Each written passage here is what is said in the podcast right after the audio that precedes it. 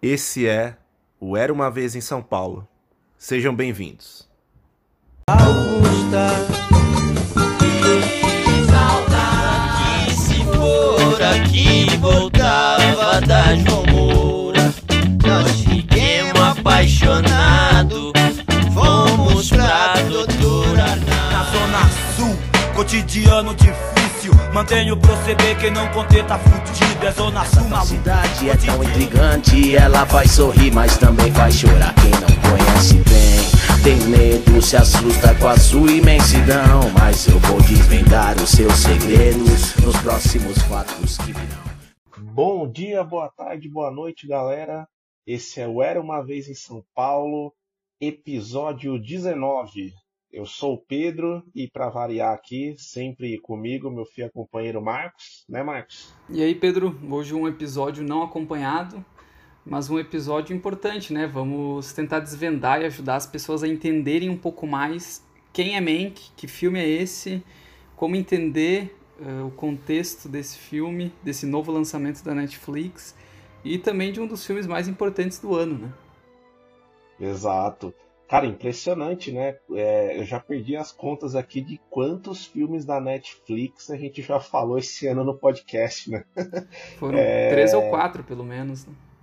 É, então, mas assim, aqui é. Não tem como fugir disso também, né, galera? Assim, é lógico que a gente não esperava, né, o que ia acontecer no ano, e a questão da pandemia e tudo mais. Mas a Netflix também vem fazendo boas apostas aí, né? Adquirindo direitos aí de alguns filmes, produzindo alguns próprios aí como Mank, né? Então a gente começou lá no comecinho do ano a falar do Joias Brutas, né? Filme dos irmãos Safdie que entrou na Netflix ali com a produção também da A24 e tudo mais, e agora a gente termina falando de Mank aí, aí uma produção totalmente Netflix, com o David Fincher agora que virou garoto propaganda da Netflix, né, Marcos? Pois é, cara. Uh, na verdade, acho que a Netflix entendeu que para eles ganharem credibilidade e ganharem uh, uma qualificação maior no mercado de cinema, eles vão ter que ganhar pela qualidade, né? Não pela quantidade. E aí eles estão apostando as fichas já fazem pelo menos dois anos em grandes diretores, né? Em grandes artistas como Martin Scorsese, Alfonso Cuarón, Spike Lee. O próprio Charlie Kaufman foi uma aposta, teve os irmãos Safdie e agora tem o mestre David Fincher, né? Exato, é impressionante isso, né? Será que o Nolan uma hora ou outra entra na Netflix? Acho que não, a Warner não vai deixar, né? Seria, se- seria decepcionante, né? O Nolan ser, é, tão- é considerado um purista, né? Um, um cara que defende tanto a, a movie experience, né? A ida ao cinema. Então, seria, digamos, um pouco contraditório ele produzir pro streaming. Mas a gente nunca sabe, né? O dinheiro às vezes fala mais alto e na indústria do cinema fala muito alto, né? O próprio caso de Mank e de Cidadão Kane são exemplos disso. É, totalmente, galera. Assim, a gente vai falar de um filme aqui muito especial, né? Esse filme, enfim, que a gente já trouxe aqui, que é do David Fincher, né? Um diretor que, por sinal, a gente fez há um tempinho atrás, né? Não faz tanto tempo, né, Marcos? Um especial, né? No nosso especi... Nos nossos especiais ali de diretores, a gente falou da carreira desse grande diretor aí, do Fincher. Foi esse ano, E eu foi, nem- se não me engano, no mês É. de junho, o episódio número 11. É verdade, foi por aí. E, E, e impressionante é que esse filme especial, né, o Mank, ele ganhou todo um panorama assim diferente pra mim, pelo menos, porque lá, quando lá atrás, né, naquela, naquele começo de cinefilia, né, Cidadão Kane é um filme obrigatório pra todos, né, que começam nesse mundo. E eu não tinha a noção quando eu assisti esse filme que tinha um pano de fundo tão denso por detrás, né? Impressionante, né? é verdade, acho que essa é é a primeira informação importante para todo mundo que vai se colocar de frente desse filme, diante dessa obra, né? Ah, é, é incompreensível a história de Mank para quem não entende um pouco do que é Cidadão Kane, que filme foi esse, o contexto da época. Sim. Até porque o Fincher ele tá sendo pouco convencional aqui, né? Ele não tá fazendo um trabalho sobre serial killers como ele fez em Mindhunter, como ele fez em Seven. Ele também não tá fazendo um suspense de geração como ele fez na rede social, ou um suspense mais ah, clássico, anticlimático como ele fez em Zodíaco, né? Esse é um filme um pouco mais lento, né? E um pouco mais reflexivo sobre essa história por trás de como foi concebido, como que foi criado, como que foi escrito aquele que é considerado por muitos críticos e muitos atores, né, desse universo cinematográfico, o filme mais importante de todos os tempos, não necessariamente o melhor, mas um filme ali da década de 40 que marcou essa transição, o início da transição do cinema clássico para o cinema mais moderno. Exato, exato.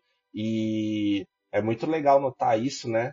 O, o, David Fincher no seu sexto, no, desculpa, depois de seis anos, né, do seu último longa ali do Garoto Exemplar, né, ele que estava mais focado ali em, em séries como Mind Hunter, até na antologia lá de animação Love, Death and Robots, tudo na Netflix, né, voltar e ter um retorno triunfal desse, né, trazendo uma história tão densa como essa, de um dos filmes mais importantes da história. Isso só mostra a versatilidade desse diretor, né? Impressionante o que ele já fez de tudo o Fincher no cinema, né? Esse é um cara assim que tem um arsenal muito variado. Né? Exato. Né? E eu acho que vai ser uma quebra de expectativa, viu? Muita gente, por exemplo, que está acostumada com o cinema do Tarantino, quando foi ver Era uma vez Sim. em Hollywood, ficou um pouco surpreso pelo tom mais ameno, né? Um pouco mais calmo. Acho que aqui no Fincher vai acontecer a mesma coisa, né? Pessoas que viram um clube da luta, que viram uma rede social, estão acostumadas com aquela coisa enérgica, publicitária, né? Extremamente dinâmica. E aqui ele está muito mais introspectivo e tentando entender um pouco mais sobre esse universo tão, tão importante né, para a história do cinema, que foi a virada dos anos 30 para o 40 ali, e o conflito de criação é, do Cidadão Kane. É isso. E, bom, adentrando mais ao filme mesmo, né, já que a gente já trouxe um, um panorama aí do que cercou o Mank, né, um filme ali de mais de 30 milhões de dólares também de orçamento, a gente vê que tá longe de ser um filminho qualquer ali pro Fincher e pra Netflix, né? É um filme que já nasceu totalmente cercado de expectativas de premiação, coisas do É, gênero. não é dos mais caros, é... mas o fato de abordar os bastidores é. de Cidadão Kane, ser um filme preto e branco, um filme mais classudo e ter as figuras como o David Fincher na direção, a trilha sonora ser do Trent Reznor e do Atticus Ross, ter o Gary Oldman, né, que é um cara que ganhou o Oscar de melhor ator há poucos anos atrás pelo, no papel de Churchill, tudo isso já torna o estúdio, acho que, um pouco mais interessado no projeto, até mesmo para ganhar credibilidade em premiações. Né? Não, com certeza, com certeza. E, e, é isso, né, que você comentou, né? Impressionante ali como, né, os diretores sempre têm as suas preferências, a equipe gosta de trabalhar, né? E o Fincher ali carrega muito, né? Essa parceria ali com o Trent Reznor, é, do Nine Inch Nails, né? Tudo mais, mas que também é um grande trilheiro aí é, do Fincher e o Atticus Ross também. Então, é, é, engraçado, né? Já trazendo esse começo do filme ali, é, que você já vê aquela imersão, né? Eu falei, putz, como é que será que começa aqui Mank, né?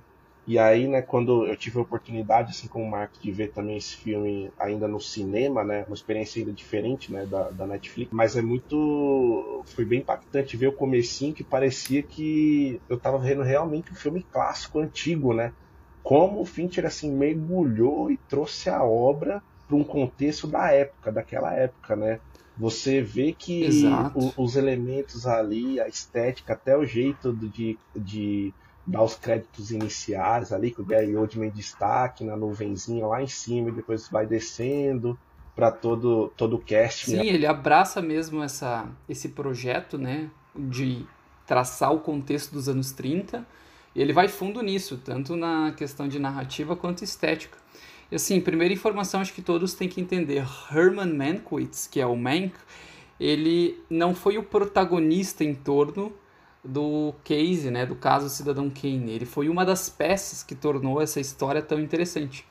E é legal que o no caso o David Fincher ele usa a figura do Mank, né, o roteirista do projeto do filme Cidadão Kane, para mostrar os bastidores dessa época, mostrar quem foi William Randolph Hearst, né, que foi a figura de inspiração direta do roteiro e é a personalidade na qual uh, o Cidadão Kane se baseia. Né? Todo o filme é baseado num personagem chamado Charles Foster Kane, que na verdade na vida real, no mundo de Hollywood, era William Randolph Hearst, um magnata do setor da mídia, de entretenimento, uh, dono de mais de 15 jornais espalhados pelos Estados Unidos, um cara que revolucionou a forma de fazer jornal nos Estados Unidos Exato. e que acabou indo também influenciar as produções de Hollywood dos anos 30, né? Um cara que era muito próximo da MGM e desses grandes estúdios hollywoodianos, hollywoodianos da, da, daquela era de ouro do cinema ali, né? Exato, e, e é muito legal, né? Essa é a primeira decisão que eu acho muito acertada do, do Fincher, né, para trazer esse panorama, que é trazer o filme ali pro, pro cenário do, do Mank, né? Um cara que né, na história do Cidadão Kane ali, lógico, tem sua importância muito grande, mas é jogado para um segundo plano, porque é o que você falou, né, Marcos? A, a, polêmica fica muito em torno do Hurst e do Orson Welles, né? O grande cabeça do filme ali. Mas o, é, é importante ressaltar também que o Fincher não teve essa ideia do acaso, né? Ele tirou muito do roteiro do pai dele, né? Do Jack Fincher, né? Que infelizmente não teve nem a possibilidade de ver o filho ali mexendo nesse roteiro, mas que foi, foi algo impressionante, assim, né? Como ele conseguiu adaptar bem ali o, o roteiro do pai, né? Fez as modificações também necessárias, né? até para não deixar a história muito datada e tudo mais. Mas você vê ali a, a perspectiva mesmo do Mank, que era um cara ali alcoólatra, também que tinha problemas com jogos e tudo mais, mas que é muito, né, era um roteirista muito ativo ali na década de 30, né, nos anos gloriosos ali de Hollywood, e que tem uma relação complicada ali com, com Hurst, né? Que, como o Marcos comentou, era esse magnata aí da, da imprensa aí, né? O cara tinha um império e ditava as regras ali, né? Em Hollywood. E o Mank ali, naquele contexto, né? Trabalhando ali para a MGM também. Aí tem a relação dele conflituosa com o Louis Mayer também, né? O magnata lá da MGM. E a amizade Sim. dele com, com Hurst, então esse começo de filme é bem, é bem interessante, né, Marcos? Exato. Mesmo que as pessoas não tenham gostado do resultado final, acho que esse contexto da época é muito bem estruturado, né? Porque as duas principais figuras desse projeto, que são Orson Welles, né, diretor, criador, ator principal de Cidadão Kane, e William Hurst, que é a figura que inspirou Charles Kane, eles são secundários no filme, é. né? O que importa é como o contexto social da época moldava o trabalho do Mank como roteirista em Hollywood, como as eleições da época moldavam as relações sociais que existiam, como até mesmo a forma do roteirista trabalhar naquela época, muitas vezes em equipe, né? Muitas vezes com um roteiro já encomendado, também marcou a produção do Cidadão Kane, né? Porque afinal de contas, o filme passa boa parte da, do seu tempo lá na, na cidade isolada onde o Herman Mank vai se isolar para escrever o filme em 90 dias. E ali ele justamente está refletindo sobre as experiências que ele teve dentro de Hollywood para ter coragem de contar aquela história, né? Então a gente fica conhecendo parte das vivências dele em contato com o Hearst, em contato com os chefões da MGM, em outros projetos e como aquilo foi se transfigurando dentro de um roteiro que viria a ser interpretado e criado visualmente pelo Wells de uma forma magistral, né? Exato, e uma coisa do filme, né, além da técnica ali e tudo mais, né, que eu comentei, é, e da questão de como você fica imerso naquele cenário da época, né, até pela fotografia tudo mais, é um ponto bem interessante também. Assim, o Belas infelizmente não ajudou muito naquilo, porque achei o, o som em alguns momentos meio baixo da sessão, é, como Sim. até você comentou também por fora, né, Marcos? Mas a, a trilha sonora do, do Trent Reznor e do Atticus Ross, para mim, é um ponto muito legal desse filme, importante. É, para uns caras, pô, que estão imersos na, nas trilhas atuais, né? Os dois, principalmente o Trent Reznor, tem uma banda, pô, que é de rock industrial, não tem nada a ver com esse contexto da época, apesar de, de um, dele ser trilheiro, né? É impressionante o bom trabalho é. que eles fazem com essa trilha, né? Realmente você se sente totalmente imerso né, naquele ambiente sonoro da época, assim, né? Muito legal. Eles são muito bons. Geralmente eles acertam a mão nos projetos com Fincher, né? Sim. A trilha sonora é algo muito bem sucedido. Acho que é algo legal de falar antes da gente adentrar mais o make pra galera é o seguinte, tipo, apesar de quase todos saberem quem foi Orson Welles, tem uma coisa muito curiosa, né? Ele tinha 25 anos quando dirigiu e lançou Cidadão Kane, né? É. Só que esse filme, ele, ele foi um projeto, digamos assim, um pouco polêmico, não tanto por trabalhar com a figura do Hearst como personagem principal, né? Um homem intocável, um homem que tinha uma reputação a zelar, mas ele foi um projeto polêmico porque quando ele chega em Hollywood, ali com 24 anos de idade, já com sucesso no teatro, sucesso no rádio, ele ganha um contrato que nenhum outro diretor da época tinha. Nem o Victor Fleming lá, que dirigiu O Vento Levou, O Mágico de Oz, nem o Cecil B. DeMille, que dirigiu Os Dez Mandamentos, nenhum desses grandes diretores tinham. E aquele moleque de 25 anos chegou com um dos melhores contratos da história. Total liberdade, estúdio fechado, contrata quem quiser e faz o filme que desejar. E depois que o filme ficou pronto, né, como o filme foi uma cocriação de Orson Welles e Mank, o Mank acabou vazando esse roteiro para amigos próximos avaliarem e esse roteiro acabou chegando nas mãos dos advogados do Hearst, acabou chegando nas mãos do próprio William Hearst, né? E isso é retratado parcialmente no filme, mas uma coisa que não está no filme é o seguinte: não apenas as empresas, os jornais de Hearst foram contra o Wells e quiseram que ele não exibisse Cidadão Kane, mas toda a indústria, os diversos chefões de estúdio chegaram a considerar um boicote contra, contrário ao filme. Mas foi o próprio Wells, numa exibição em Nova York, se não me engano, que fez um discurso aproveitando o contexto da época, né, do regime nazista, defendendo a liberdade de expressão nos Estados Unidos e pedindo para que os demais chefões dos estúdios que não tinham a ver com a obra não fizessem esse conluio, né, esse conluio dentro da indústria do cinema, impedindo a exibição do filme. Mas mesmo ele podendo exibir o seu próprio filme, a RKO, que foi a indústria, a, a empresa, né, a produtora que contratou Wells, teve que criar uma sala de exibição própria para poder passar o, o filme.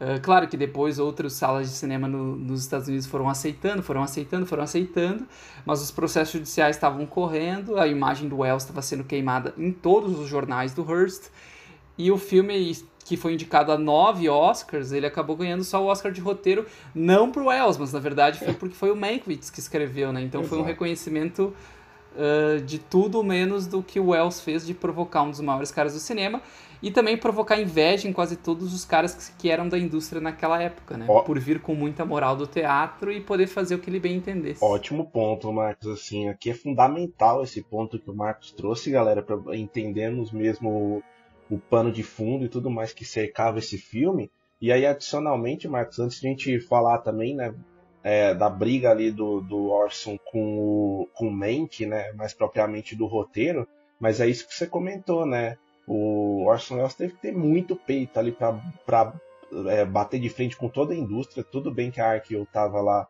por trás dele, né? É, e, e pô, podendo é, fazendo com que ele mandasse e desmandasse, mas é, como você comentou, chegou um ponto que até mesmo a própria ali, né, produtora ficou ressabiada ali com o que o Orson Welles estava fazendo, ele teve até que ludibriar, né? No, no Battle of Over Citizen Kane, né? É, tem uma parte, né, que, que se comenta lá que o Orson Welles teve que, que ludibriar um pouco os casos da produtora ali, para eles não terem a dimensão do que, ele, do que ele estava fazendo de fato ali, né, com o filme, né? O caminho que ele estava é, trazendo para esse filme. E um outro ponto Exato. também, Marcos, complementando, é, esse roteiro, né, que o Mank está descrevendo ali, tudo do Citizen Kane, né, que foi baseado no, no Hearst, ele chegou também nas mãos do Hearst porque o Mank acabou vazando ali, se eu não me engano, pro, cu, pro cunhado, ou alguém que tinha parentesco com a Marion Davis, Acho que era né? Era o sobrinho da Marion Isso. Davis, né? Marion Davis, no caso, a esposa do William Hearst na época. Exato.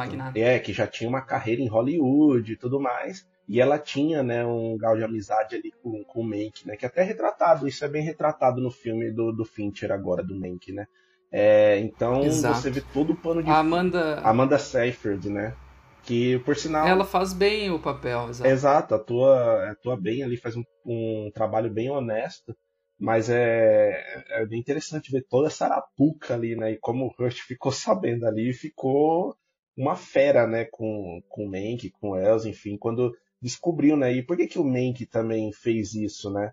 É... É, você começa a entender. Parece uma vingança dele, né? Com, é... Contra as coisas que ele viveu, que ele amargou durante anos. Ex... Não tanto uma vingança contra o Hearst, mas contra a indústria em si. Exato, é, é bem isso, Matt, que eu, assim, né, a gente acompanhando opiniões tudo mais e vendo mais a fundo o filme, o Mank também foi muito levado a isso, né? Porque ele foi quase um fantoche ali do Hearst e do Meyer, né? No, da MGM, né? Então, assim como todos os roteiristas e os caras que eram os peões, digamos assim, né? E estavam inseridos na indústria, não tinha como não ser muito na época, né? E aí tem todo aquele contexto das eleições também de governador da Califórnia em 34, que é um ponto polêmico do filme, né? Tem algumas tem gente que, que gosta, outras não, de como foi inserido ali. Realmente acho que, na minha opinião, é uma parte que, que cai um pouquinho a frequência do filme, mas é legal também para você entender que o que o Mank ele não queria estar tá ali, né, naquele contexto da briga ali entre os democratas, republicanos e tudo mais, mas ele teve que tomar partido ali de um lado e assim foi só um dos exemplos, né, de como ele foi um fantoche ali dos grandões, né, Marcos, e como ele tinha que seguir o sistema ali, né, não tinha muito jeito, né? É, exato. Acho que o Fincher ele toma para mim duas decisões bem arriscadas no filme. Uma funciona e a outra não. Uma delas é tirar o Wells de cena e tirar o Hearst de cena, é. né? As cenas do, do Charles Dance lá, né? O, o nosso chefe Lannister. É verdade. Como William Hearst, elas são bem limitadas, Sim. né? Ele tem um discurso final de uma parábola que ele conta pro Mank, mas é uma, é, assim, digamos, é uma aparição breve. E as cenas do Wells, elas também são bem pontuais, a maioria de por telefone. Então essa decisão eu acho corajosa, porque tu consegue dar protagonismo pro Gary Oldman, Sim. sabe? Aquele bebum, aquele roteirista maluco que tá com a cabeça girando, girando, girando e pensando em como criar uma história sobre aquele universo. Mas essa outra decisão de ele entrar no detalhe do detalhe do que acontecia na época, né? E no relacionamento de Mank com os chefões da indústria do cinema, no caso principal com o Louis Mayer, o, o chefe da MGM, eu achei que não, não funciona tanto, porque ele entra em detalhes que não agregam tanto é. pro personagem, sabe? Sim. A gente entendeu que ele era um cara mais democrata, que ele tinha um olhar mais interessado pro coletivo do que pra individualidade, mas assim, sei lá, por exemplo, teve aquela cena na frente da lareira, sabe? Que ele começa a discursar, faz uma briguinha política. E, por exemplo, ali ele tá indo além do tom. A gente já entendeu um pouco do posicionamento do Mank. Ele tá tentando deixar bem explícito pra galera que há um conflito entre aquelas partes. Sim. E talvez seja algo que não seja necessário. É, Mas no geral, acho que a, o desenvolvimento do Mank é muito bom. Né? É, e assim, eu acho que realmente vai um pouco além esse ponto do Mank. E talvez o outro ponto, né, que seja a relação conflituosa dele com Els, tenha sido deixado um pouco de lado ali. E eu, e eu particularmente gostaria de ver um pouco mais isso, né? Porque assim, é, é a, a relação foi bem conflituosa. No fim, né, de tudo, o Wells ele acreditou, né? Ele, ele coloca os créditos. Ele vira as costas também. Então, né? ele coloca os créditos pro Mank, mas muito pressionado pelo sindicato lá dos roteiristas, tudo mais, e pelo próprio Mank, né? Até no fim do filme isso é mostrado também. Mas é, é, foi uma coisa meio a contragosto, né? Mas, por um outro lado, né, defendendo o Wells, ele participou muito do roteiro também, né? A gente vê no documentário e tudo mais, quando você pesquisa por fora, que o Mank, lógico, foi o cabeça ali do roteiro, mas o Wells teve muita participação e no filme é, do Fincher, dá a impressão que o Wells era só aquele cara chatão que ficava ligando, enchendo o saco do Mank e não sabia de nada de roteiro, né, cara? Exato, Isso é, é meio complicado também, né? Você vê que na, eu... Você vê que tem aquele balanço, né? Para um lado e para o outro ali, algumas, algum, alguns pontos sensíveis, né? É, não é um filme tão equilibrado.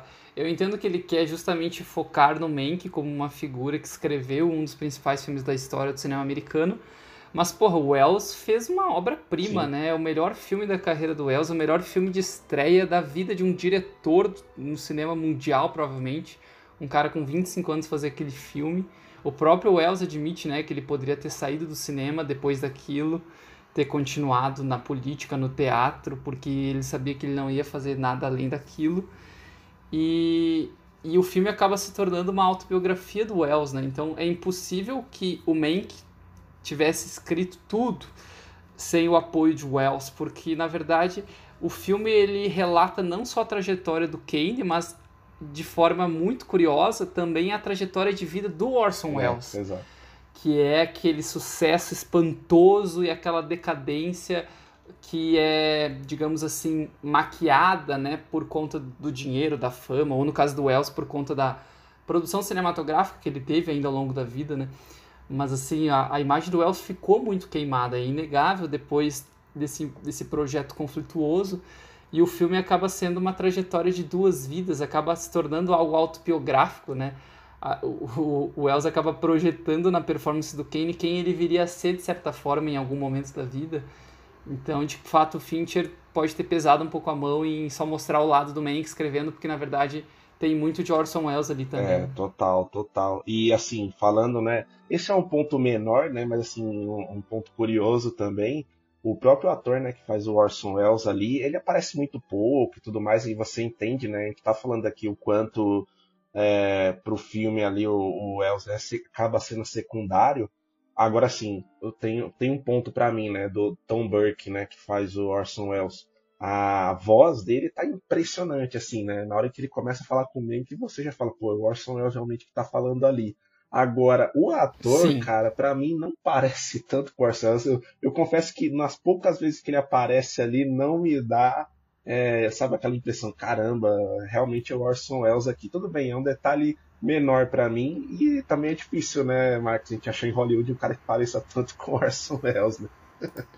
Eu falei, podia ser o Michael Shane. É, esse, esse cara é parecido. Realmente é mais parecido com o ator agora. É, difícil.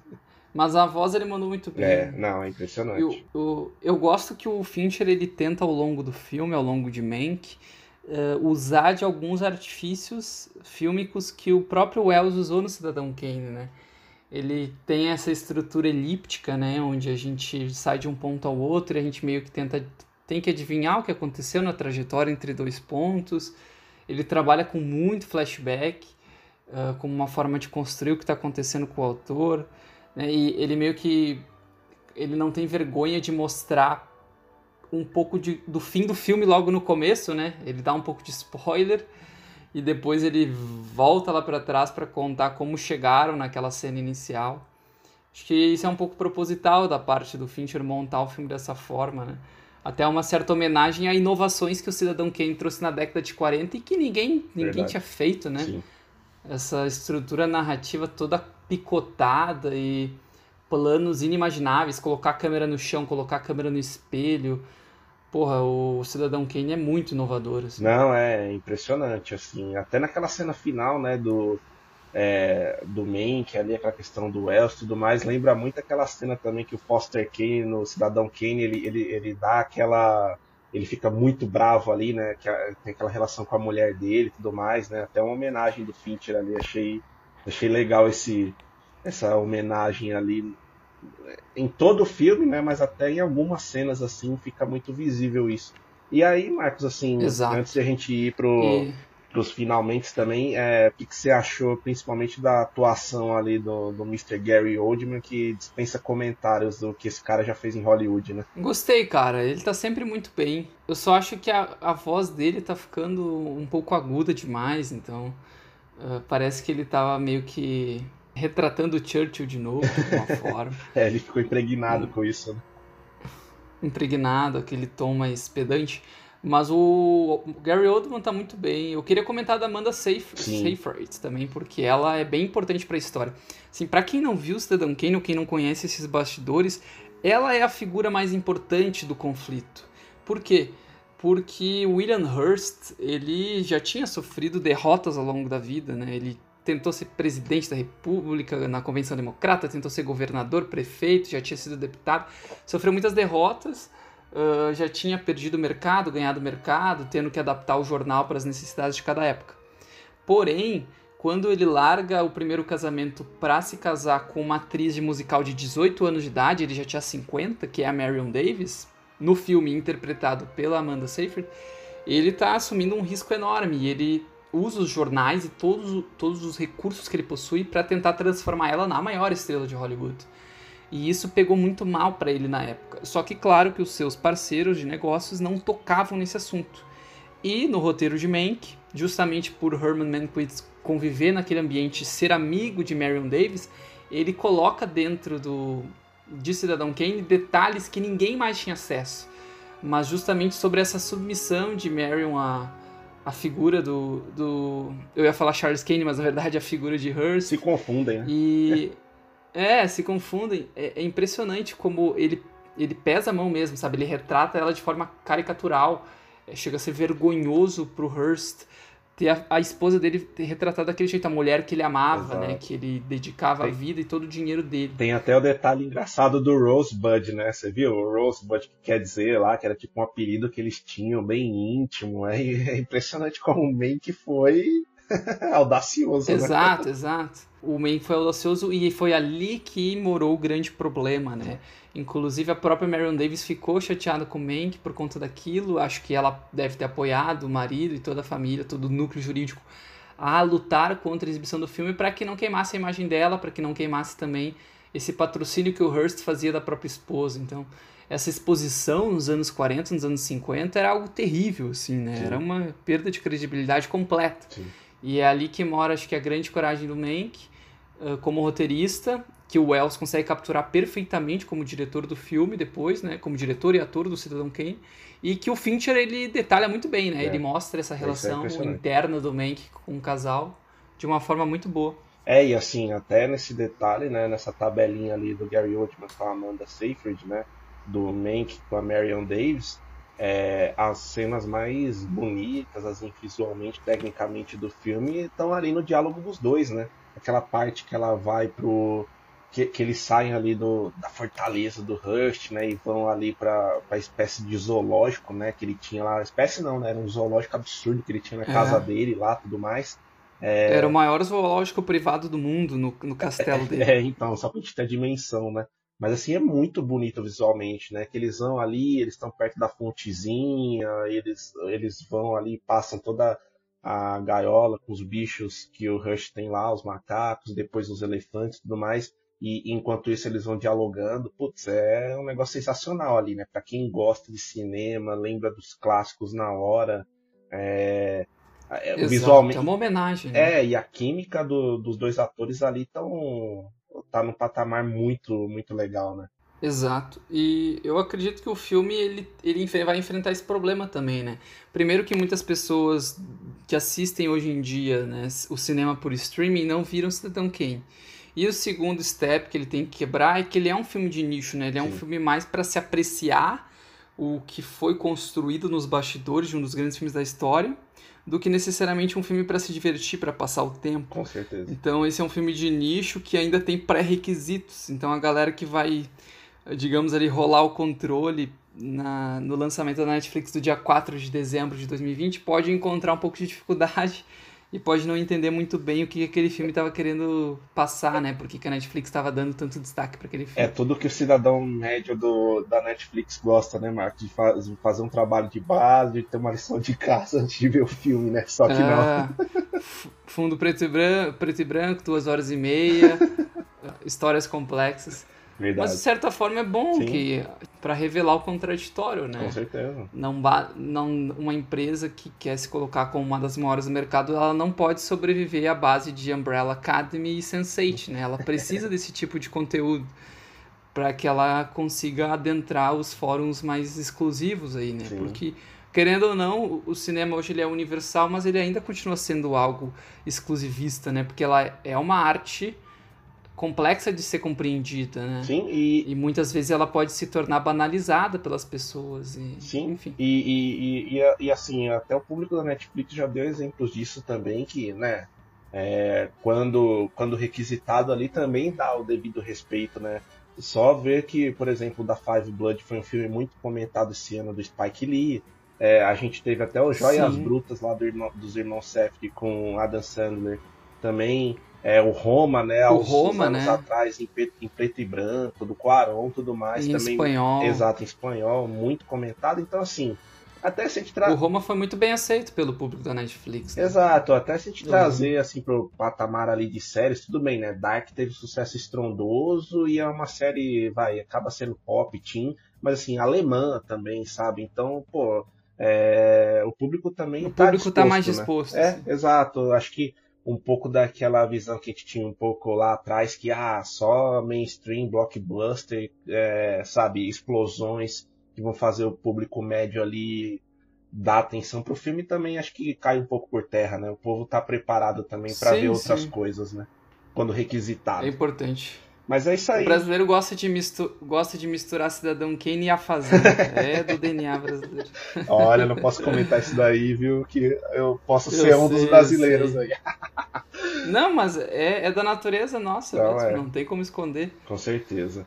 Bom, mas sensacional aí, Marcos, esse papo. Acho que a gente trouxe muito contexto do filme.